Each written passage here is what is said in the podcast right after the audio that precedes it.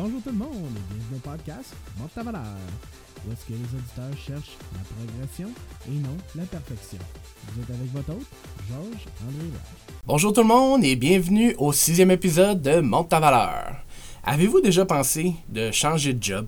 Avez-vous déjà pensé que vous valez plus que votre job vous paye? La question classique, aimez-vous votre boss? Toutes ces questions sont souvent sujets au changement d'emploi, mais des fois, on échange 4,25 sous pour un dollar et c'est du pareil au même.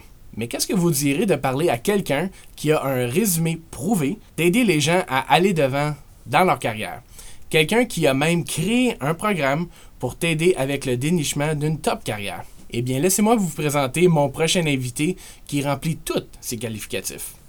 Mon invité est un élite du monde corporatif ancien superviseur de 1400 employés et présentement un haut placé dans une compagnie globale. Il a été un orateur international sur le sujet du leadership. Il a toujours démontré de l'intérêt au succès en étant propriétaire de quatre différentes entreprises. Il est un père de quatre enfants. C'est un homme effectif avec sa gestion du temps. Lui et ses associés ont lancé leur entreprise Carrière Academy pour aider les gens, qu'ils soient adolescents ou adultes, qui cherchent à avoir un chemin pour leur aider dans leur pèlerinage professionnel. Mesdames, Messieurs, Charles-Edouard McIntyre. Merci Charles d'être sur le podcast. Ça fait plaisir. Alors, ça fait quand même six ans qu'on se connaît. Le temps passe vite. Le temps passe très vite. Je me rappelle que euh, moi et Charles, on était dans un cours ensemble. C'est comme ça qu'on s'est, on s'est connus. Mm. Et puis, euh, six ans plus tard, c'est devenu mon mentor professionnel. Alors, les choses vont vraiment, vraiment vite. Et puis là, aujourd'hui, tu viens nous parler et tu viens nous aider à monter la valeur dans notre carrière, vu que toi et tes associés ont créé quelque chose qui s'appelle Carrière Academy. Mm. Alors, explique-moi comment que Carrière Academy a commencé. Premièrement, Georges-André, félicitations pour le podcast. Merci. Euh, je pense qu'on a... J'adore le titre et la vision, valeur montante, ajouter de la valeur dans la vie des gens. Je pense que c'est un peu ce que nous, on a essayé de faire aussi avec Carrière Academy. On a œuvré longtemps dans le monde du développement personnel professionnel, en termes de coach, en termes de conférencier, et puis principalement avec des adultes, 30 ans, 40 ans, 50 ans.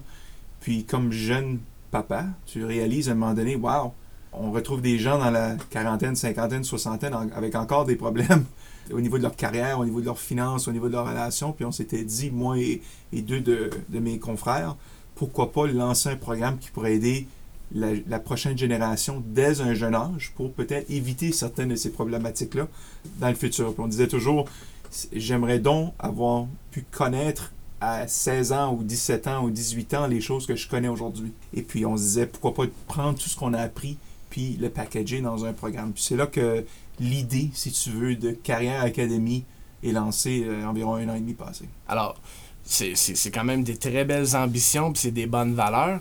Mais l'avez-vous juste débuté pour ça ou vous aviez d'autres choses en arrière de, le lancement de Carrière Académie?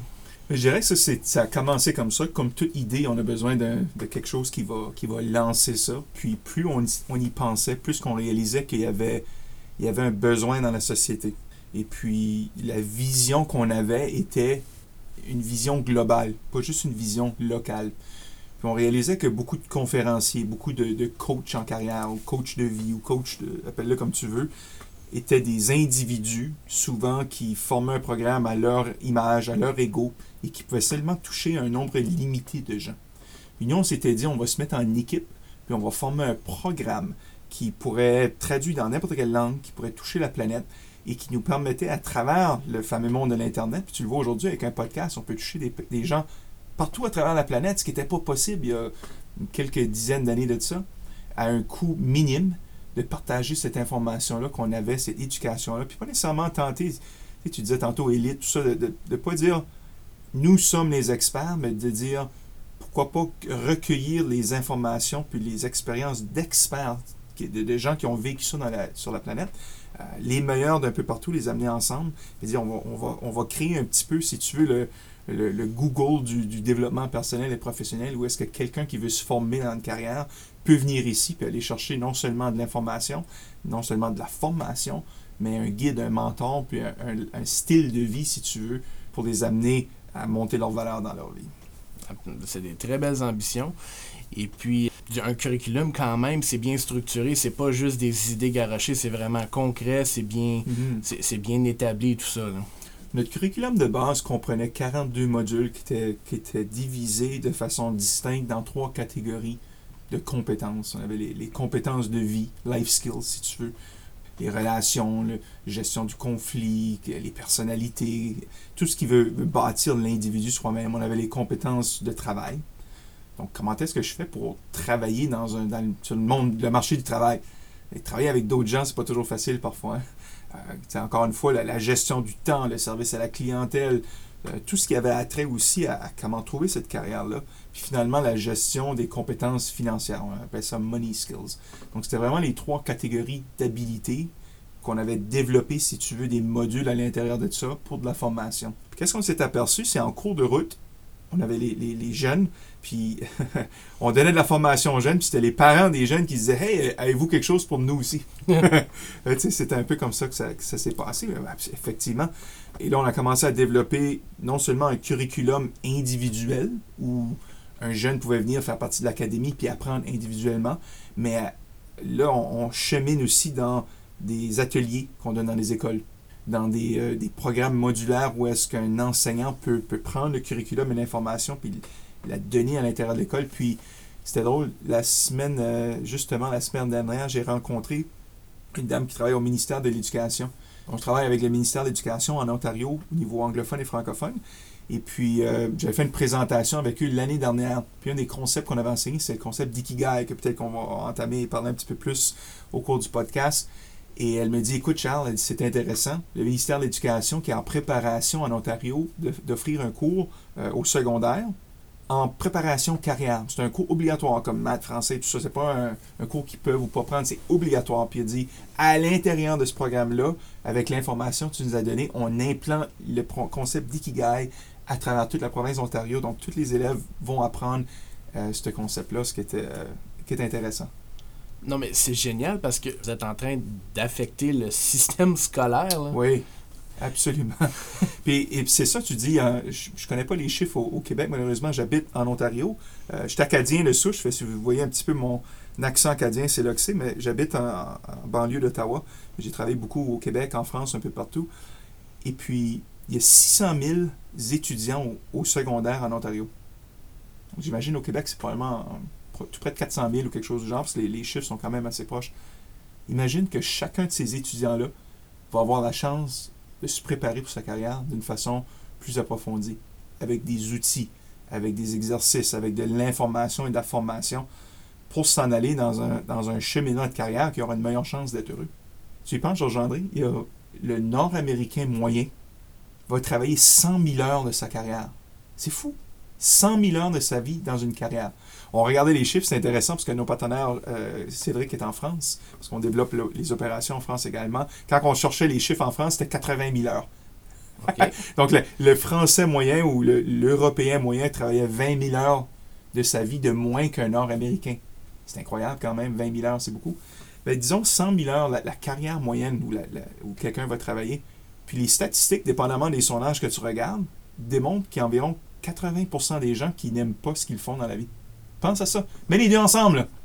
100 000 heures de ta vie à faire quelque chose que tu n'aimes pas.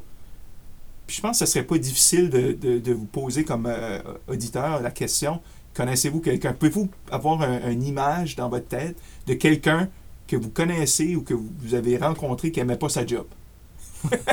Peut-être c'était au café ce matin, peut-être c'était au magasin. Les, gens, tu, tu le vois, là, ils ne te donnent pas du bon service. Ils sont malheureux dans leur vie. Et, ça, et non seulement eux sont malheureux, mais ils, rendent, ils ont tendance à rendre les autres gens autour d'eux malheureux. Ouais, c'est souvent le cas. C'est souvent le cas. Puis, à comparer à ça, tu vas, tu vas trouver des gens qui adorent ce qu'ils font. Puis, parfois, on va se dire, ça pourrait être peut-être un chauffeur d'autobus, le concierge à l'école, quelqu'un qui travaille à l'hôpital, un réceptionniste, un mécanicien, peu importe le domaine. Quand tu rencontres quelqu'un qui aime ce qu'il fait, ben, aussi minime que, que l'emploi, aussi minime que la tâche, on le ressent. Sais, euh, Ça, ça, ça met de la vie dans, dans, le- dans la situation. J'avais un concierge, je me souviens, à la petite école il chantait en lavant les planchers, puis il connaissait tous les étudiants par nom, puis tout le monde connaissait Monsieur le concierge. Et quand t'es petit bonhomme, on amenait des cadeaux au- à, à tes enseignants à l'école. On amenait tout un cadeau au concierge parce qu'on aimait le concierge. Puis euh, il, il amenait quelque chose de bien. Il aimait ce qu'il faisait, puis il, il apportait de la, la valeur dans la vie des autres. Il montait la vie des gens. Donc moi, je me dis, la carrière est une chose, quand on parle d'augmenter sa valeur, que ce soit nos relations familiales, que ce soit la relation avec nos amis, que ce soit nous-mêmes, notre santé physique, notre santé mentale. Quand on fait quelque chose qu'on aime, on travaille pas. Moi, souvent, j'aime ce que je fais. Donc, quand ma femme me dit on va-tu en vacances? Euh, c'est presque du travail des fois. c'est difficile à comprendre parce que je ne vais pas en vacances. J'y vais parce que j'aime ma famille, j'y vais parce que ça fait du bien de vivre des expériences, mais j'y vais pas parce que j'ai besoin d'une pause de mon travail, parce que j'ai tellement hâte d'aller en vacances parce que j'aime pas ce que je fais. J'habite à Ottawa, dans la capitale euh, nationale, où une grande majorité des gens travaillent au gouvernement. Puis certains d'entre eux adorent ce qu'ils font. Plusieurs d'entre eux comptent les jours. Puis sont simplement là parce qu'ils savent qu'en bout de ligne, il y a peut-être une pension qui les attend. Tu leur dis Hey, comment ça va? Ça va bien ton travail? Ah, c'est pas si pire, il me reste hein, 12 ans, 8 mois, 4 semaines, 3 semaines, 2 jours et. et, oh, ils comptent presque les heures. C'est comme une sentence de prison presque, mais ils se sentent pris là. Mais ils restent malgré tout qui aiment ça ou qui n'aiment pas ça parce que les bénéfices que ça apporte. Alors, euh, je pense que ça va être intéressant de, de, voir à travers cette, euh, ce podcast-ci comment on peut aider les gens à augmenter leur valeur à travers leur carrière. Absolument, parce que la carrière, comme tu as dit, 100 000 heures, c'est pas donné, c'est beaucoup. C'est une grosse partie de notre vie. Puis des fois, quand on est à la job, on passe plus de temps avec notre patron qu'on passe avec notre femme. Alors, on est mieux de l'aimer, ce job-là. Là. Et comment souvent qu'on part d'un emploi où qu'on croit qu'on a créé des amitiés, mais vraiment c'est des amitiés de, de circonstances. Euh, la journée que tu pars, tu travailles ailleurs, comment souvent que tu vas recevoir un appel ou tu vas continuer à chummer, si tu veux, avec les gens de ton ancien travail? Ça arrive, mais souvent les gens continuent leur vie avec de, de leur côté, puis toi tu pars du tien. Donc on, se dévoue, on se donne à un emploi parfois, euh, et puis l'emploi peut quitter. L'entreprise ferme, l'entreprise euh, change de direction. Donc, euh, on- souvent, on, on pense soit qu'on est un numéro à travers de tout ça. hein. Malheureusement, oui. Ouais. Mais euh, toi, t'es pas venu les mains vides, toi, t'es venu préparer, pareil comme ton cours. Et puis toi, tu as cinq clés à suggérer aux auditeurs pour justement monter la valeur dans leur carrière. On a, euh, à travers de, notre académie, certains de nos cours étaient axés sur la, préparation à comment connaître ce qui serait la, carrière propice pour nous dans notre vie. Et puis, suite à ça, des, si tu veux, des petits modules de formation pour comment aller trouver cet emploi-là ou trouver cette carrière-là. Et puis, ça a été certains de nos cours qui ont été les plus en demande. Donc, ce qu'on a fait, on a développé un programme au complet, un défi, si tu veux, de 30 jours pour aider les gens à passer à travers toutes les étapes requises afin de trouver leur carrière de rêve. Je veux spécifier ici, quand on parle de carrière, on ne parle pas juste d'une job, on ne parle pas juste d'un emploi, parce que tu peux avoir une carrière comme entrepreneur, tu peux avoir une carrière comme un artiste, tu peux avoir une carrière comme quelqu'un qui va faire des missions d'œuvres de charité un peu partout à travers la planète. Donc, une carrière, c'est une, une passion, c'est quelque chose qu'on fait. Souvent, on associe carrière, par exemple, à une façon de gagner sa vie, si tu veux, mais c'est pas juste une job. Il faut, faut, faut être clair de ce côté-là. Mais comment aider les gens, premièrement, à découvrir ça, puis ensuite de ça, suivre toutes les étapes? Puis à travers de ça, on avait développé cinq étapes qu'on appelait cinq clés d'obtenir la carrière de rêve, si tu veux. Puis le programme était 30 jours. C'était vraiment une journée 1, une étape, journée 2, une étape, journée 3, une étape, pour qu'au bout de 30 jours, tu avais toutes les étapes de compléter. Et passer à travers les cinq clés qu'on avait développées, avec des vidéos, avec des cahiers d'exercice, puis avec des notes de travail qui venaient avec ça. Georges-André, je pense que tu as été un de nos, premiers clients ambassadeurs de ce programme ici. Euh, euh, Donc, euh, tu peux peut-être en parler un peu aussi de ton expérience, comment ça t'a aidé. Puis après ça, on pourra passer clé par clé, peut-être en détail pour que les gens comprennent mieux le concept. Effectivement, alors moi, je suis une preuve vivante que ce qui parle de fonctionne. Alors, moi, j'ai parlé à Charles euh, il y a quand même un certain temps où est-ce que, j'étais, ça fait quand même quelques années, ne, me servait pas de la bonne manière, soit côté temps, soit côté monnaie, euh, so- soit côté plaisir. Et puis, euh, Charles va sûrement vous en parler, mais il y a un test qui nous fait faire, qui nous donne l'indice... le CSI, c'est quoi? C'est l'indice de... C'est l'indice de satisfaction de carrière en français, mais en anglais, c'est Career Satisfaction Index, donc CSI. ouais. Ouais, alors euh, j'ai fait j'ai fait ce test-là et puis euh, quand j'ai donné les résultats à Charles, il a dit ouais ça, ça va être le temps de commencer le programme bientôt. Mais euh, moi j'étais je suis tout le temps ouvert euh, vers une ouverture d'esprit, on peut toujours avancer. Et puis j'ai suivi le cours, euh, je l'ai fait euh, tous les 30 jours et puis juste vous dire le cours va vous donner des choses que vous avez jamais jamais pensé à. Moi, je suis quelqu'un qui a quand même une fierté d'être alerte, d'être renseigné professionnellement, de, de quand même garder les actualités au courant. Mais il y a des choses qui sont pas dé- sont, il y a des choses qui sont pas dévoilées. Il y a des choses qu'il faut que justement soit que tu engages une firme professionnelle ou que maintenant on est capable de prendre le cours que, que, que Carrière Academy offre qui nous donne des choses, des outils qu'on peut même pas imaginer. Je vais vous donner quelque chose, puis so- soyez honnête avec vous, dites, dites vous-même, est-ce que je savais ça? Durant le cours, Charles nous a euh, préparé pour le portfolio professionnel et puis il nous a indiqué que certains jobs vont même pas regarder votre, votre curriculum vitae, ils vont le numériser, ils vont le scanner et puis ils vont regarder pour des mots-clés. Eh bien, les firmes vous apprennent à mettre des mots-clés en couleur blanche dans le bas de votre curriculum vitae. Y avez-vous déjà pensé à faire ça? Moi, j'étais abasourdi puis j'étais fâché. J'étais comme, mais c'est comme, c'est tricher. Mais comme il m'a expliqué, c'est pas tricher. C'est la manière. Tu prends la job, puis après ça, tu prouves si tu la mérites ou pas. Mais c'est ça, être en 2019. Alors, il y a plusieurs, plusieurs choses euh, comme ça. Et puis, un autre qui m'a aussi vraiment ouvert les yeux, c'est qu'on est en 2019, les médias sociaux sont ouverts, ils sont utilisés. Alors, il faut quand même avoir un record propre. Alors, tu sais, si vous disiez... euh, J'aime pas ma vie, je veux pas vivre, euh, j'ai hâte que ça finisse, puis que votre potentiel employeur regarde votre Facebook, puis c'est ça que ça dit. Je suis pas trop sûr qu'il va vous prendre dans, dans sa compagnie. Le cours a vraiment ouvert mes yeux. Et puis, la journée que euh, aujourd'hui sort est très très stratégique parce que je commence une nouvelle carrière que j'ai dénichée grâce au cours de Carrière Académie. Et puis, juste pour vous dire, c'est quelque chose qui a rempli toutes mes demandes. Alors, proximité, salaire. Et puis, même sur le côté de salaire, il y a un des volets qui s'appelle la négociation. Et grâce à ce volet-là, j'ai pu augmenter l'offre initiale de, de, de paye euh, de au-dessus de 30%. Alors, leur offre initiale a augmenté de 30%. J'aurais jamais eu soit euh, la colonne vertébrale ou la manière de poser à l'employeur la question, Mm. mais grâce à mes compétences que j'ai acquises, non seulement je l'ai faite, mais j'ai gagné. J'ai eu un 30% d'augmentation. Pensez-y, moi je suis un père de famille de 5 enfants, puis oui, je sais, je tombe scénaire au monde en le disant, mais c'est ma réalité. Alors moi, je dois être profitable pour ma famille.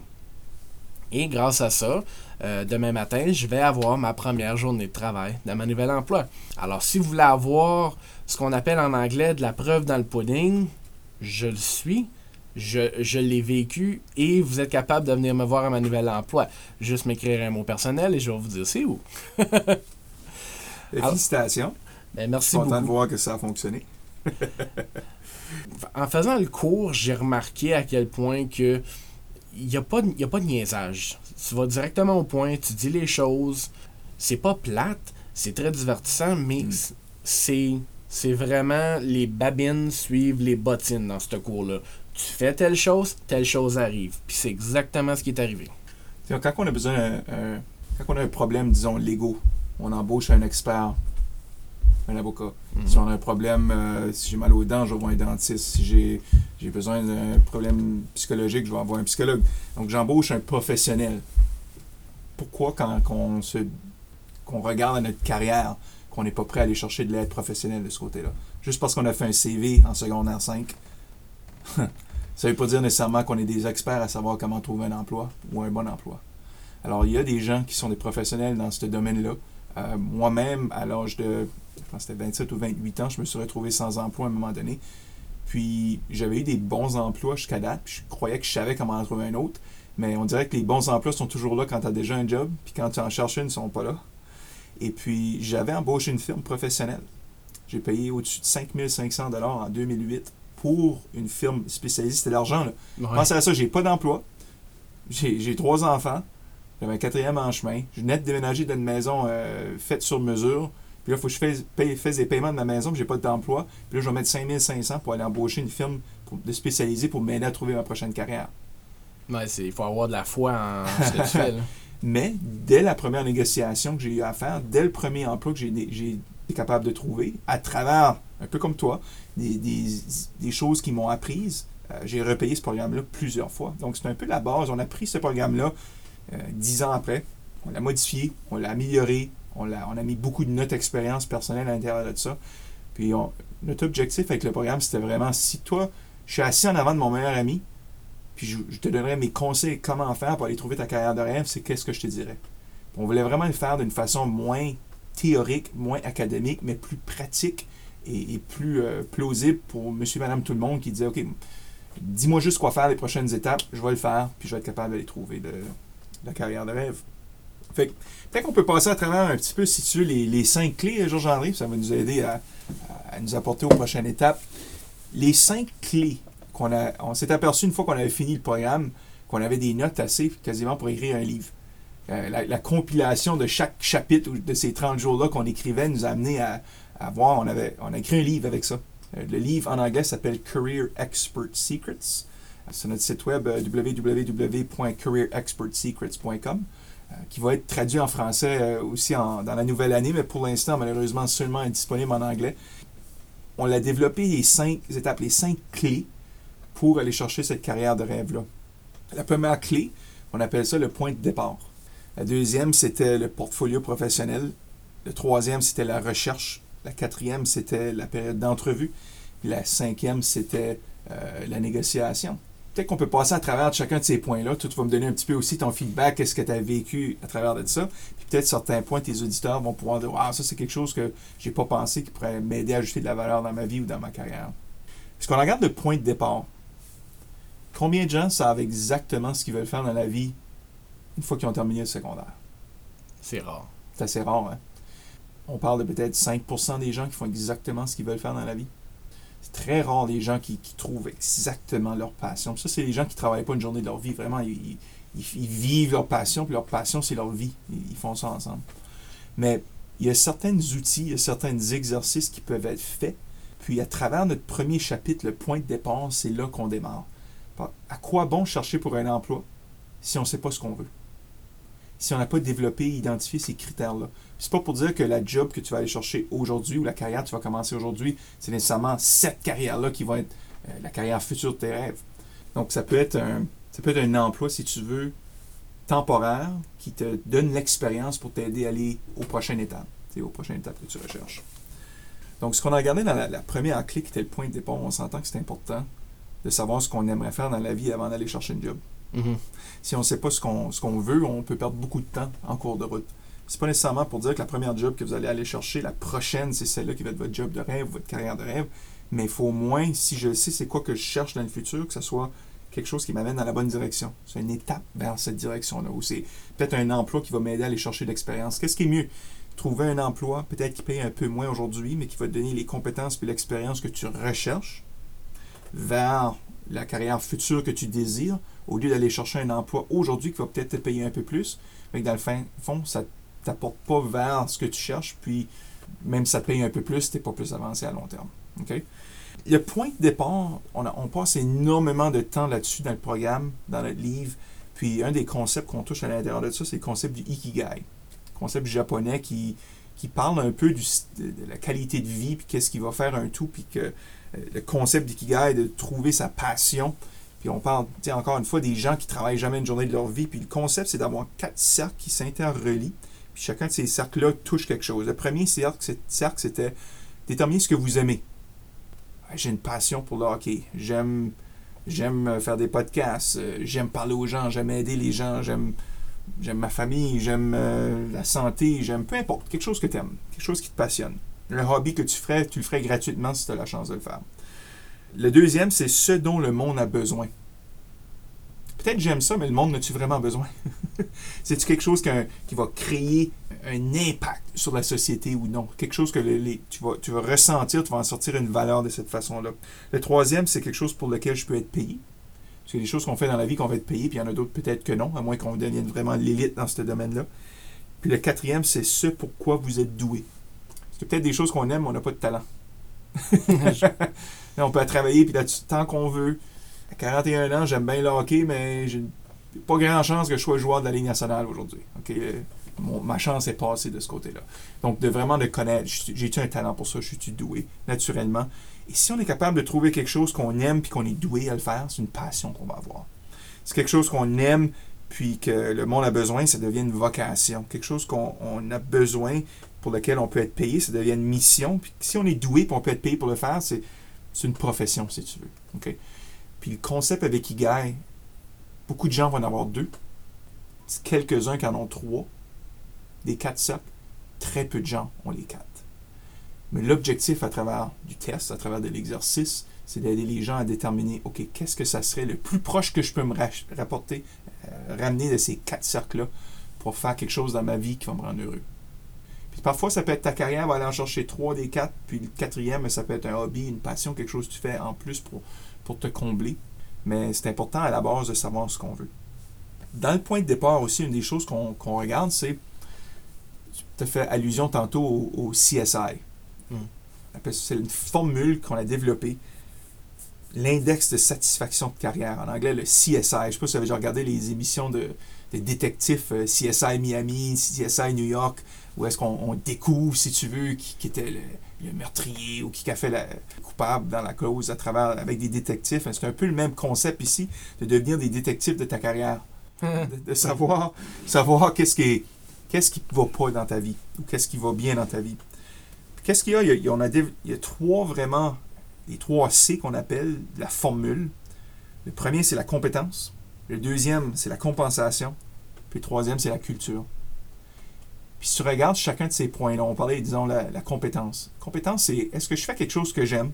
Tiens, on se rapporte au Ikigai. Je fais quelque chose que j'aime.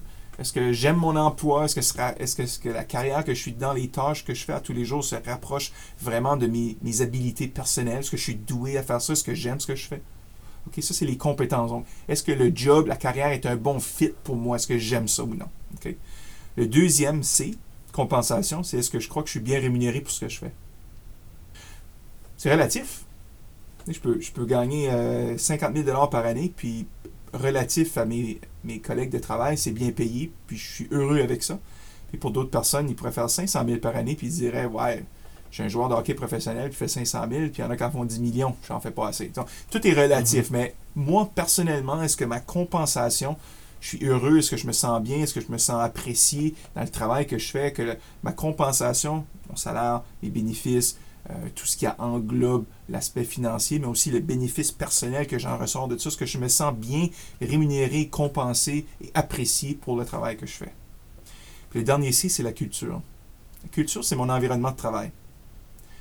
Est-ce que je travaille pour une entreprise que je crois dans la mission de l'entreprise? Est-ce que je crois dans les fondateurs? Est-ce que, est-ce que j'aime mon boss? Est-ce que j'aime les collègues de travail? Avez-vous déjà vécu dans une entreprise ou un emploi? Vous, êtes, vous adorez ce que vous faites? Du jour au lendemain, il y a un nouveau boss qui rentre en poste et là, vous détestez votre travail. Ah, je l'ai vécu, ça. Comment, comment un individu peut changer drastiquement quelque chose dans votre vie? C'est incroyable. Ou un, un, un collègue de travail qui arrive et change toute la dynamique. Puis là, tout à coup, un emploi que tu adorais aller le matin, euh, te lever le matin pour aller au travail, tu pensais que tu allais y passer le restant de ta vie, mais tout à coup, là, la culture, ton environnement de travail fait en sorte que tu es en arrêt de maladie parce que tu peux pas, ça marche pas. Peu importe comment bien tu es payé pour cet emploi-là, peu importe comment le travail rencontre vraiment ce que, les critères de, tes talents, de tes compétences, mais si un des trois C n'est pas au bon endroit, ça change tout le, scénario. Donc, la formule est la suivante. On met un, identifier un score, un pointage de 0 à 10 pour chacun des éléments. 0 à 10 fois compensation, 0 à 10 fois compétence, 0 à 10 fois culture. Et on multiplie les trois chiffres ensemble. Donc 5 fois 5 fois 5, 10 fois 10 fois 10, peu importe. Puis on arrive à un score de 0 à 1000. Puis dépendamment du score que tu retrouves, ça va te mettre ton index sur une charte pour savoir comment heureux ou satisfait que tu es de ton emploi. Et avec ça, des outils et avec ça, des idées de choses que tu peux faire pour améliorer ton score par la suite. Tu un 9 sur 10 en compensation, merveilleux. 9 sur 10 en culture, tu adores ton travail, mais c'est pas une job que tu aimes vraiment faire. Tu es bien payé, c'est du bon monde, mais c'est pas ta place parce que tu as un 3 sur 10 dans, dans euh, compétences. Peut-être qu'il faut qu'on travaille. Là, on sait au moins sur quoi travailler pour augmenter ton niveau de satisfaction dans ta carrière. Mhm. Cette formule-là, je pense, va aider des gens à travers du test à mieux comprendre quels endroits qui sont pas heureux.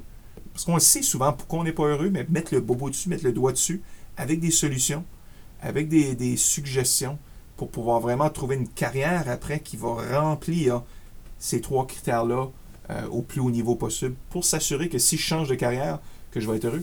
Puis ça te permet aussi, tu vois, tu étais dans un emploi, tu en trouves un nouvel emploi, tu peux faire l'exercice en disant, bon, basé sur ça que je connais aujourd'hui dans mon emploi, compensation, compétence, culture, je fais le test, puis après ça, je le, je le fais de façon subjective de qu'est-ce que ça serait dans mon nouveau emploi. Puis là, on peut voir en comparaison avec les deux si mon score augmente ou il diminue. Mm. Ça nous permet avec le point de départ. C'est vraiment la, la, première clé, là, puis la plus importante, c'est déterminer d'abord et avant tout quel type de carrière qui va me, qui va me rendre heureux, quel type de job, d'emploi que je devrais rechercher. Et ensuite de ça, tous les autres éléments qu'on touche après vont se relier à ce point de départ-là. Puis mieux on a fait notre travail dans le premier point de départ, plus ça facilite toutes les autres décisions puis tout le reste du travail après dans les autres. Absolument. C'est un peu comme j'ai déjà entendu le, un, discours qui disait c'est beau que tu es à l'aéroport, mais si tu sais pas où est-ce que tu es, tu vas pas tu vas pas savoir où est-ce que tu veux t'en aller. Et puis le point de départ, c'est exactement ça. C'est beau si, tu veux t'en aller quelque part, mais, c'est où que tu veux aller. Puis il faut que tu saches où est-ce que tu es pour commencer. Alors c'est vraiment bien. tu arrives à l'aéroport, puis elle dit euh, la personne te dit où tu veux aller, puis tu, je sais pas, n'importe où. Ça va être difficile de te donner un billet d'avion. Hein. Ouais, pas mal. Fait que le deuxième point, c'était ce qu'on la deuxième clé, c'était avoir un portfolio professionnel tu l'as mentionné tantôt, euh, faire un, vidéo professionnel de, ton résumé, de ton CV. Beaucoup de gens, au secondaire, à l'école, on a, on a fait un résumé, on a fait un CV. Peut-être une lettre de couverture à la limite. Mais est-ce qu'on a vraiment tous les éléments requis et nécessaires pour ton portfolio professionnel? Puis on, touche six éléments à travers du curriculum, à travers le livre. Oui, le CV, le résumé, mais en avoir un qui est, qui est professionnel, qui est efficace à aller chercher un emploi, la lettre couverture, tu as les références. On oublie les références, mais c'est quelque chose d'important. On parle d'un concept de référence 360 degrés à l'intérieur de ça, puis comment le faire, comment aller, les chercher. On parle aussi des euh, médias sociaux. Hein, comment est-ce que c'est important, les médias sociaux? Euh, moi, je sais, quand je faisais l'embauche de gens, une des premières choses que j'allais voir, c'était les médias sociaux des gens. Qu'est-ce qu'il y avait sur Facebook, qu'est-ce qu'il y avait sur Instagram, sur LinkedIn, peu importe. Puis comme tu l'as mentionné tantôt, si que c'était pas quelque chose d'attirant ou c'est quelqu'un qui était toujours sur le party, au moins c'était un point négatif en partant ou ça peut être un point positif, dépendamment de l'image qu'on projetait sur les médias sociaux de ce côté-là. On a aussi euh, le vidéo résumé. il y a des éléments ou des, endroits spécifiques, puis on en parle dans, dans, le programme, dans le livre, où ça peut être quelque chose de très utile pour t'aider à aller dénicher un emploi que peut-être autrement les gens n'auraient même pas regardé ton CV ou ta candidature basée sur ton expérience préalable, mais à cause que tu as pris le temps et tu as fait l'étape supérieure en étant un professionnel d'avoir fait ton vidéo, tu peux peut-être au moins dénicher l'entrevue. Mais il faut que tu aies une entrevue. Tu as autant de chances que quelqu'un d'autre d'aller te vendre. Mais il faut que tu aies la chance de rentrer à l'entrevue. Le but du, euh, portfolio professionnel, c'est de donner une chance d'aller chercher à l'entrevue. Ensuite de ça, le dernier, c'était la page web. Donc, une page résumée. Aujourd'hui, avec euh, les outils, c'est tellement facile de faire une page web. Je dis facile. Ben, peut-être pas facile pour tout le monde, mais c'est simple placé qu'avec un peu d'aide ou sinon, demandez à un ado que vous connaissez, il va être capable de le faire pour vous. de faire une page web avec, avec l'information. Donc, quand les gens qui veulent peut-être vous passer en entrevue, sur votre CV, vous mettez votre page web dessus, ils peuvent aller voir, puis vraiment, c'est à vous qui contrôlez le message au lieu de l'Internet et Google qui contrôle le message de, de qui vous allez être. Et puis, un des concepts qu'on parle dans le point de départ aussi, c'était le concept d'amateur, euh, de hobby amateur professionnel. Puis l'idée derrière de ça, c'est que beaucoup de gens vont gérer tu un passe-temps, un hobby, c'est quoi? C'est quelque chose que tu fais qui te coûte de l'argent d'habitude. C'est pas un pro, tu le fais parce que tu aimes ça, mais tu le fais quand ça te tente puis quand tu peux. Un amateur va peut-être le faire à un niveau un peu plus avancé. Il va faire un peu d'argent, mais c'est pas quelque chose qui peut nécessairement va faire une vie ou devenir riche à faire. Puis un professionnel, par exemple, va faire toutes, toutes les étapes. J'utilise l'exemple de- du hockey, par exemple. Un joueur de hockey amateur, excuse, euh, que passe-temps, euh, les ligues de garage, tu payes pour jouer.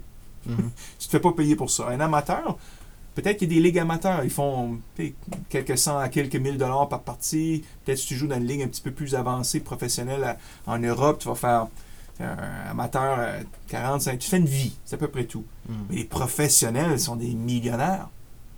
Mais il y a un petit pourcentage de gens qui vont faire, qui vont avoir le talent, qui vont faire toutes les choses nécessaires pour être payés comme un professionnel. Puis ta carrière, c'est la même chose. Si tu joues ta carrière comme un passe-temps, tu vas être payé comme un passe-temps. Si tu la joues comme un amateur, c'est la même chose. Puis si tu la joues comme un professionnel, que ce soit ta carrière ou ta recherche de carrière, ben, les gens qui sont prêts à faire toutes les étapes d'un portfolio professionnel augmentent énormément leurs chances de dénicher l'emploi et la carrière qu'ils méritent ou qu'ils veulent vra- vraiment. Troisième clé, c'était la recherche. Ils sont où les emplois? Avant, c'était simple. Tu ouvrais le journal le samedi matin, puis tu des, des petites annonces, puis c'est à peu près ça qu'étaient les options pour trouver un emploi. Mais aujourd'hui, avec les sites web, il y en a une panoplie. Quand tu commences à faire de la recherche, c'est comme. euh, ça finit plus, là. Tu peux passer des heures et des heures et des heures à faire de la recherche, et, et moins tu as fait ta préparation de savoir de façon spécifique le type d'emploi que tu recherchais, le plus difficile ça va être parce que c'est tellement vague. Après, tu t'arrêtes à toutes les offres, puis tu sais pas vraiment où est-ce que tu vas. Mais il y a l'Internet, oui, il y a les sites web, il y a les, euh, méthodes traditionnelles, journal, revue, euh, des choses comme ça, mais 70 à 80% des emplois sont jamais mis en ligne, sont jamais publicisés. C'est vraiment là où est-ce qu'il une des clés qu'on parle de dire c'est ton réseau. C'est vraiment d'aller voir des gens que tu connais et si tu as ciblé un emploi que tu recherches spécifiquement pour une entreprise ou un secteur d'activité spécifique, les techniques qu'on va te montrer à travers du programme vont t'aider à aller voir cette entreprise-là et dénicher des emplois peut-être qui sont pas ouverts. Je parle d'un exemple à l'intérieur de ça. À un moment donné, si moi je suis un, un em- employeur, puis euh, je sais pas, moi j'ai un représentant des, en- des ventes que ça va pas très bien. Je vais pas mettre une annonce dans le journal ou dans les, les médias en disant Hey, je cherche un représentant. hein. Il est encore chez nous, mais Ouais. Faut être intelligent quand même. il faut être intelligent quand même. Donc, probablement, je vais aller à travers un chasseur de tête, je vais aller à travers d'une firme de placement, je vais garder les choses secrètes, mais ou je vais aller à travers mon réseau de contacts. Connaissez-vous un bon représentant qui serait disponible? Donc, beaucoup des meilleurs emplois sont jamais publicisés. Si vous êtes à la recherche d'un emploi spécifique, il y a des étapes à faire dans la recherche qui va vous aider à accélérer le processus, numéro un, puis numéro deux, d'aller trouver des emplois, souvent les meilleurs emplois, avec moins de compétition, parce qu'ils sont moins connus, qui va te permettre d'aller euh, d'aller chercher ça. L'autre chose au niveau de la recherche, c'est souvent les gens, par expérience, se limitent énormément dans leur recherche d'emploi. Si tu gagnes 40 000 par année en ce moment, souvent les gens vont appliquer pour un rôle ou un poste de 40 à 50 000. Ils vont appliquer pour quelque chose en regardant le salaire et non nécessairement les fonctions, basées sur ce qu'ils se sont fait payer par le passé et la valeur qu'ils se, se limitent. On parle de valeur montante. Hmm. Moi, j'ai travaillé avec des représentants qui faisaient 50 000 par année, 40 000 par année, 100 000 par année. Souvent, il n'y a pas une grosse différence entre les deux. La vraie différence, c'est qu'il y en a un ou une qui croyait qu'il y avait une valeur de 100 000 parce que c'est ce qui se faisait payer dans son ancien emploi, puis l'autre 50 000 parce que c'est ce qui se faisait payer dans son ancien emploi. Mais la différence en termes de qualité des gens, c'est interchangeable. Mais il y a des industries qui payent plus que d'autres. Il y a des employeurs qui payent mieux que d'autres. Donc, il ne faut pas se limiter basé sur ce qu'on pense qu'on vaut. Il y a un exemple que je donne dans le livre qui parle d'une annonce qui avait été mise dans le New York Times au début du siècle. Puis il offrait deux emplois. Un emploi qui était 30 000 par année, puis l'autre emploi qui était 300 000 par année. L'emploi de 30 000 par année a eu des centaines et des centaines et des centaines d'applicants. L'emploi de 300 000 par année a eu 5 applications. C'est pas beaucoup. hein. Tu penserais 300 000, pourquoi qu'il n'y aurait pas plus de gens qui appliqueraient pour celle-là 300 000? Mais le détail le plus important ici, c'était que la description de tâches des deux postes était exactement la même. C'était le même job, c'était le même emploi. C'était un test qu'il avait fait. Donc, si tu regardais la description de tâches, puis tu croyais que tu étais compétent pour, et tu qualifiais pour celle de 30 000, techniquement, tu qualifiais et tu étais compétent pour celle de 300 000. Mais les gens ne croyaient pas qui était compétencé de se faire payer 300 000 par année, même s'il remplissait les critères. Puis moi, ça m'a toujours marqué cet exemple-là en disant pourquoi me limiter à quelque chose juste par un chiffre financier? Si je rencontre, si je pense que je peux faire le travail, pourquoi pas, je vais y aller. Je vais l'essayer.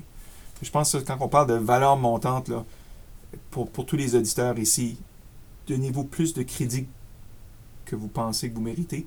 Et n'ayez pas peur d'aller vers un poste ou un rôle à la hauteur de qui vous êtes, pas à, à, ce que vous avez fait dans le passé. Actuellement, c'est très intéressant parce que pour le monde qui a écouté le podcast, monte euh, la valeur de ton anniversaire. C'est justement une des choses que je vais suggérer. La journée de ta fête, applique à des jobs que tu penses que tu serais jamais capable d'aller. Parce qu'à la journée de ta fête, c'est pareil comme si tout peut arriver. Tu as, la journée de plus de croyances que tu peux avoir dans toi, c'est cette journée-là. Tu penses que l'univers va, va, tout faire pour toi. Mais justement, c'est exactement ce que tu es en train de dire, c'est qu'on devrait avoir une pensée comme ça tout le temps. Pas juste le jour de notre fête, mais de viser plus haut que ce qu'on pense qu'on mérite. Je pense que c'est bien ça que tu voulais expliquer. Absolument. L'autre chose intéressante aussi, souvent les, les postes qui sont affichés sont écrits par quelqu'un qui travaille dans les ressources humaines et pas nécessairement la personne qui va embaucher. Hmm. Donc la personne des ressources humaines va faire une description de tâches longue comme mon bras, avec plein de critères non nécessaires. Okay? Souvent, surtout dans les grosses entreprises. Puis tu regardes, puis tu lis cette, cette description de, de poste-là, puis tu dis Waouh, j'en ai, j'ai lui, j'ai lui, j'ai lui, mais j'ai pas ces critères-là encore. Puis je te garantis que la personne qui fait l'embauche, souvent s'en fout un peu. Donc, ne vous limitez pas à appliquer pour un poste strictement parce que vous ne rencontrez pas 100% des critères. Euh, trop souvent qu'autrement, la personne qui va rentrer, qui va, faire bonne impression dans, un, dans une entrevue, va aller chercher le poste parce que la personne qui fait l'embauche, elle n'a même, même pas regardé la description de tâche souvent. Il sait qui ce qu'il cherche comme individu. Puis même si peut-être as 8 ans d'expérience au lieu de 10 ans qu'il recherche ou peut-être un diplôme ah, évidemment, si tu ne peux pas donner un enseignant, si tu n'as pas ton diplôme d'enseignant, il, y, a certains critères qui sont obligatoires, mais souvent, il y en a d'autres intéressants à voir, mais c'est subjectif que si tu as d'autres choses qui peuvent compenser, du moment que tu peux aller chercher une entrevue, tu as autant de chances que d'autres par la suite. Ça m'amène à la clé numéro 4 qui était l'entrevue. Beaucoup de gens savent ce qu'ils veulent dans la vie. Ils ont développé un portfolio professionnel, ils ont fait une recherche, puis arrivent à l'entrevue, puis ont oublié de se vendre. manque de confiance, sont pas préparés, n'ont pas fait leur recherche, font pas bonne impression. Puis je vous dirais, pour avoir fait des centaines et des centaines d'entrevues, ou avoir passé des gens en entrevue, je veux dire, euh, dans le premier, je dirais, 30 secondes, je me suis déjà fait une idée si, comme candidat, tu es la personne que je recherche ou non. OK? 30 secondes. C'est pas long, là. Pas long, là. Donc, les prochaines 30 minutes, 40 minutes de l'entrevue, soit, et le contraire, dans le premier 30 secondes, j'ai peut-être déjà un bon feeling. OK? Hmm. Donc, si j'ai pas un bon sentiment dans le premier 30 secondes pour raison X, euh, ta poignée de main, ton habillement, regard, la façon que tu es arrivé, étais-tu préparé, étais-tu nerveux, ton ton de voix, juste la, la posture, la confiance que tu apportes. Si c'est positif, je vais passer les 30 prochaines minutes à me convaincre que tu n'es pas le bon candidat. OK? Donc, tu pars déjà avec une longueur d'avance, puis il faut presque que tu me convainques dans les 30 prochaines minutes que tu n'es pas quelqu'un. En fin de compte, je me suis trompé. Hmm. Mais si la première impression est pas bonne, tu vas passer les 30 prochaines minutes à essayer de me convaincre que c'est moi qui s'est trompé, puis vraiment, hmm, en fin de compte, tu es un bon candidat. La pente est plus, la pente est plus Haute. Donc la première impression est super importante. Puis à travers du programme puis du livre, on, parle de la posture, on parle de, de, l'habillement, on va parler de, on va parler de, préparer un, résumé papier avec le portfolio que tu vas amener sur place, euh, la, façon qu'on va parler, la façon qu'on se présente, comment répondre aux questions clés que quelqu'un va nous poser, se préparer à l'avant. J'ai fait ma recherche. Une entrevue, c'est, ça va des deux volets. Hein? Mm-hmm. Souvent, les gens arrivent à une entrevue non préparés puis s'attendent juste à répondre aux questions qui vont se faire poser.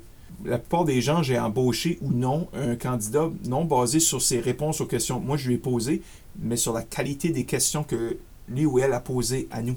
Si les qualités des questions étaient intelligentes et, vraiment bien pensées, ça me dit, OK, cette personne-là, c'est quelqu'un qui sait penser par, par elle-même, et donc c'est quelqu'un que je veux dans mon entreprise. Donc, la préparation. Quelqu'un qui arrive déjà avec des, presque des suggestions, des solutions, quelqu'un qui arrive déjà comme s'il fait partie de l'équipe. Moi, ça, me- dit beaucoup là, dans un poste. Donc, euh, la préparation à l'entrevue, là, euh, beaucoup, beaucoup d'emplois sont, sont ben, tous les emplois, dans le fond, sont gagnés ou perdus presque là. Et tout ce que tu fais avant pour te rendre à l'entrevue, c'est juste pour avoir une chance. Donne-moi une chance. Mets-moi le pied dans la porte, donne-moi une chance à me vendre. Et, non seulement ça, c'est important aussi dans l'entrevue, souvent, même si j'aurais eu l'offre, moi je l'aurais refusé. Moi, je passe autant l'employeur en entrevue si moi je cherche un emploi que eux me passent en entrevue. Peut-être que c'est pas un bon fit, c'est normal. Peut-être que je clique pas moi avec l'individu qui me pose un- qui fait l'entrevue. Peut-être que je m'aperçois que, hum, en fin de compte, euh, la description de tâche était bonne, mais l'entreprise, la culture, la mission, ce qu'ils représentent, qui ils sont, c'est pas un bon fit pour moi, c'est pas le bon endroit. Fait peut-être qu'ils me l'offriraient le poste, peut-être que c'est un bon poste pour moi, peut-être que le salaire est intéressant, mais si c'est pas le bon fit, pourquoi je continue? Donc c'est important de, de se préparer pour s'assurer parce que si tu es la bonne personne dans le mauvais environnement, tu vas pas augmenter ta valeur, tu vas pas augmenter la valeur de la- de- de l'entreprise. c'est juste pas le bon fit. Faut, faut Mhm. trouver les deux. là. Non, puis des fois, quand tu es en mauvaise place, non seulement tu augmentes pas ta valeur, mais tu la perds. Absolument. Parce que des fois, dans la vie, tu n'avances pas, tu recules. Et puis, euh, moi, quand j'ai fait mon entrevue, justement, j'étais préparé, j'avais fait la recherche. Et puis, la personne qui m'avait parlé, c'était pas, ju c'était pas juste euh, le supérieur à mon supérieur, c'était le vice-président de la compagnie au complet. Mm. Alors, j'avais un peu plus de, de questions poignantes à lui demander pour justement la culture de l'entreprise qui était excessivement important. Et puis quand il m'a rappelé pour m'offrir le poste, parce que c'est un offre et non juste me dire ah, t'as- tu commences tel jour, il m'avait très bien dit que les questions que j'y avais demandées, il me confirmait que les réponses qu'il m'avait données étaient vraies et il m'en donnait la preuve. Alors, c'est très, très important de bien se préparer si tu veux vraiment l'avoir, cet emploi-là. là. Mhm. Fait qu'après l'entrevue, la cinquième clé, c'est la négociation. Comment souvent on, reçoit l'offre, on est content, puis on accepte. Il y a une négociation qui est possible. Et c'est toujours plus facile de négocier à là que de négocier après que tu as accepté l'emploi. C'est pas le temps après que tu as accepté l'emploi en disant Oh, en passant, ça serait intéressant, euh, j'aurais besoin d'une semaine de vacances. Oh, en passant, hum. la négociation se fait là. Et puis, ça peut. Ça va te permettre d'aller chercher à long terme beaucoup plus si tu as le courage de le faire sur place. Il ne faut pas avoir peur de négocier. Et puis, mais il y a une façon de négocier sans briser la relation non plus, puis laisser un goût amer dans la bouche des gens dès le départ. On n'essaie pas de négocier pour gagner la négociation au détriment de la relation qu'on est en train d'essayer de bâtir avec notre employeur futur. C'est pas comme si j'achète une voiture puis j'essaie d'aller chercher chaque, dollar possible de rabais. Puis après ça, je verrai jamais ce vendeur-là nouveau, je m'en fous un peu. Je donne un exemple euh, peut-être extrême, mais c'est mon employeur, c'est quelqu'un avec qui je vais travailler avec après. Donc c'est important que la négociation soit saine, puis il y a des façons d'amener le sujet, il des façons d'en discuter, il y a des façons de le faire gagnant-gagnant. Il faut que ça soit gagnant pour eux, mais il faut que ça soit gagnant pour toi aussi. Parce que si tu acceptes un poste, puis il y a des choses à l'intérieur de l'offre qui n'est pas à la hauteur de ce que tu veux. Peut-être c'est pas le salaire que tu recherches, peut-être c'est pas les vacances que tu recherches, peut-être il y a, une, circonstance à l'intérieur de ça qui ne rentre pas dans tes besoins. Qu'est-ce qui va arriver? C'est que tu vas être heureux, la, période de lune de miel va passer, puis là maintenant, à un moment donné, les besoins que tu avais dès le départ, hein, qui n'ont pas été comblés, là, ça devient c'est un petit euh, un caillou dans ton soulier qui, à un moment donné, ça devient un, un abcès qui est en train de crever. Là. Mhm. Ça va amener quelque chose de plus gros dans le futur. Tu es mieux de le régler tout de suite, l'adresser. Puis si l'entreprise ou l'employeur peut vraiment pas rencontrer ça, là, il faut que tu te poses la question, est-ce que moi, je peux vivre avec ça pour les prochaines années, 5 ans, 10 ans de ma carrière? Si la réponse est oui, OK, mais si c'est non, peut-être faut que tu reconsidères l'offre dès le départ. Puis il faut être aussi, euh, faut être aussi ouvert à poser des questions. Moi, j'ai posé des questions que la réponse était non. Mais j'ai aussi posé des questions que la réponse a été oui. Mhm. Puis ça m'a excessivement bien payé. Et puis je trouve que c'est une des raisons que la personne qui m'a passé en entrevue me respectait parce que elle a vu que j'étais à l'aise à lui poser des questions. Alors ça m'a démontré mon intérêt à travailler là à long terme. Absolument. Fait que la, période de négociation, il y a quelques facettes de ça. Il y a la, la négociation de dire bon, mais j'ai pas d'emploi présentement, je recherche un emploi. On négocie un salaire, on négocie des termes. Puis il y a des choses. Des fois, c'est pas juste le salaire, des fois, c'est les vacances, des fois, c'est les bénéfices, des fois, c'est l'environnement de travail, l'horaire de travail. C'est des véhicules de, compagnie, peut-être c'est euh, euh, qu'est-ce que mes, opportunités d'avancement futur. Il y a plein de choses comme ça qui sont, négociables et discutables avec un employeur qui, pour eux, dans le fond, ils veulent te rendre heureux. On travaille aujourd'hui dans un environnement où la main-d'œuvre, chaque employeur que je rencontre en ce moment, dans la majorité des cas, peut-être pas tous les cas, mais la majorité des cas, ils me disent que le, plus gros défi qu'ils rencontrent, c'est le manque de main-d'œuvre qualifiée. Il y a une pénurie en ce moment. Il y a une génération de gens qui sont en train de prendre leur retraite. Puis il y a une génération qui rentre qui est plus petite que la dernière, les boomers puis la génération X. Et puis euh, il y a une demande, il y a une pénurie de gens dans les métiers, il y a une pénurie de gens dans, les, dans le domaine du service. Et puis des entreprises qui sont mises à jour vont, augmenter leur offre. Ils n'ont pas le choix. Il y a une époque où si tu avais 100 candidats pour un poste, ben, tu peux dire, si t'es pas content, je vais prendre le prochain. Mais aujourd'hui, s'il y a, il y a 100 postes pour un candidat, ben, j'exagère un peu, mais disons deux postes pour chaque candidat disponible, tout le monde se bat pour les gens de qualité, les gens de, talent. Ben, à un moment donné, si tu es quelqu'un de talent, que tu crois dans, ta, dans, dans ce que tu apportes, puis tu apportes une valeur importante, mais euh, négocie. C'est important.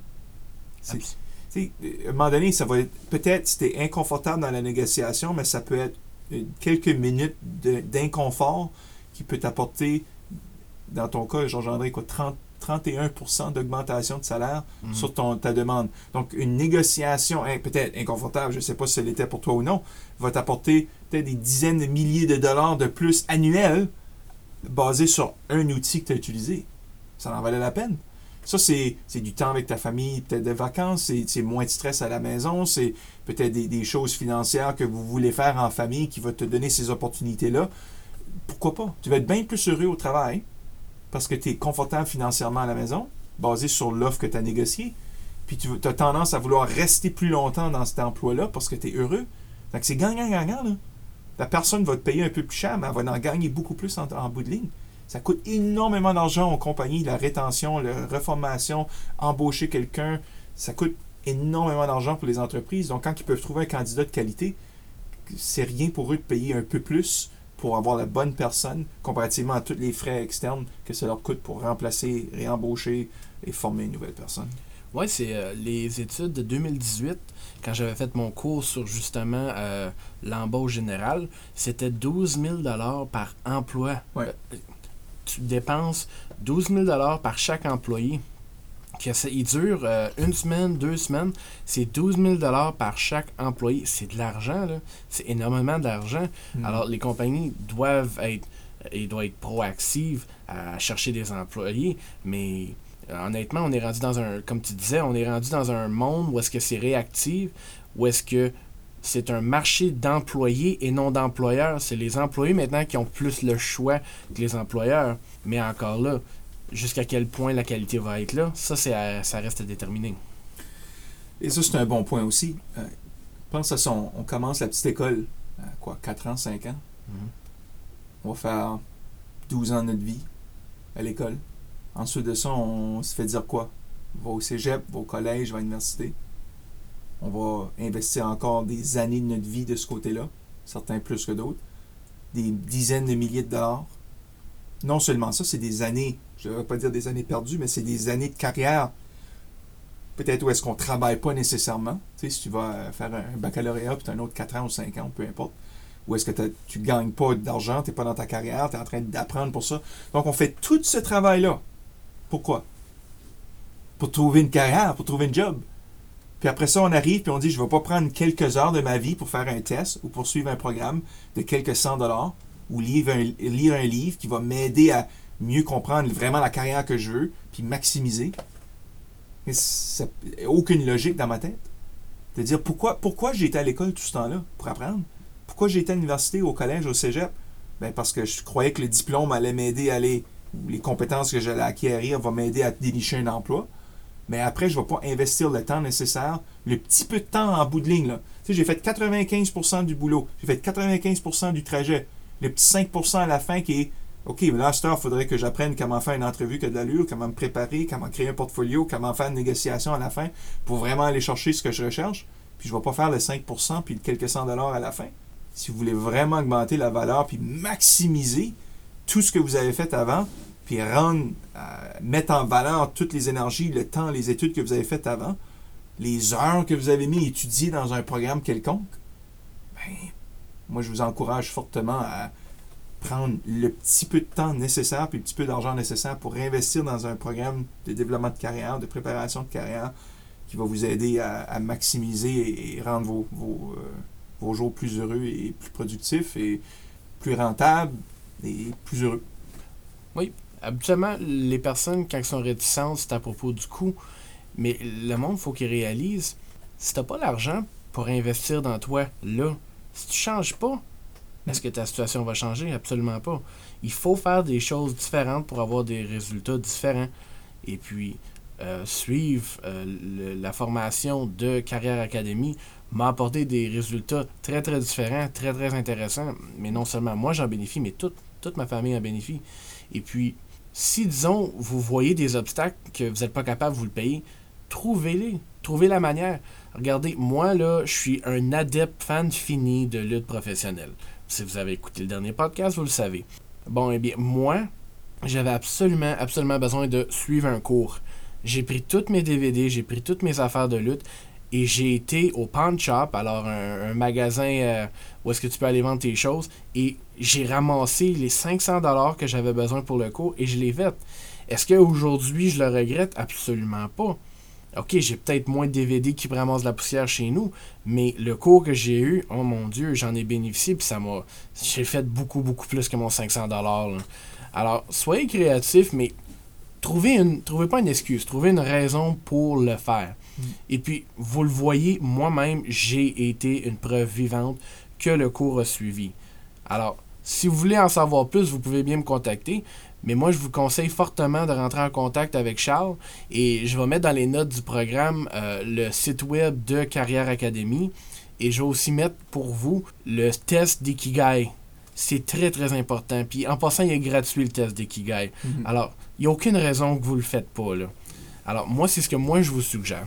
Et puis, juste pour en conclusion, Charles, si tu aurais une chose que tu dirais à n'importe qui qui écoute le podcast, une chose pour monter la valeur de leur carrière en ce moment? C'est quoi la chose que les, auditeurs devraient faire?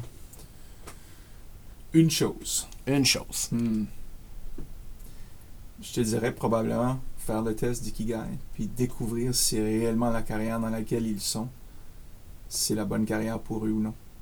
Suite à ça, faire les démarches nécessaires, que ce soit à notre programme ou un autre programme, il y en a d'excellents sur le marché pour aller vers la carrière qui est la bonne pour eux. Parce que dans, la bonne carrière, c'est bon pour vous, mais c'est aussi là que vous allez amener de la valeur au reste des gens alentour de vous. Parce qu'il n'y a rien de pire qu'un employé qui n'aime pas ce qu'il fait. Il n'y a rien de mieux de quelqu'un qui est passionné de ce qu'il fait. Puis quand tu es passionné de ce que tu fais, tu rends les gens autour de toi heureux, heureuses, et tu ajoutes de la valeur partout, puis tu vas être rémunéré en conséquence aussi. Alors, j'aime beaucoup cette réponse-là. Puis juste pour vous dire, si vous avez euh, des adolescents aussi, vous pouvez autant leur faire faire le test d'Ikigai. C'était vraiment un, très bon, euh, un très bon podcast, une très bonne écoute qui vaut son pesant en or. Et euh, je remercie Charles d'avoir d'avoir pris son temps mm. et d'avoir été venu vous nous donner toute cette information-là pour nous aider à nous avancer dans la carrière. Alors merci de votre écoute et à la semaine prochaine. Merci d'avoir été à l'écoute et j'espère que vous allez mettre en application tout ce que Charles vous a suggéré. Prenez de l'action pour poursuivre votre passion et à la semaine prochaine.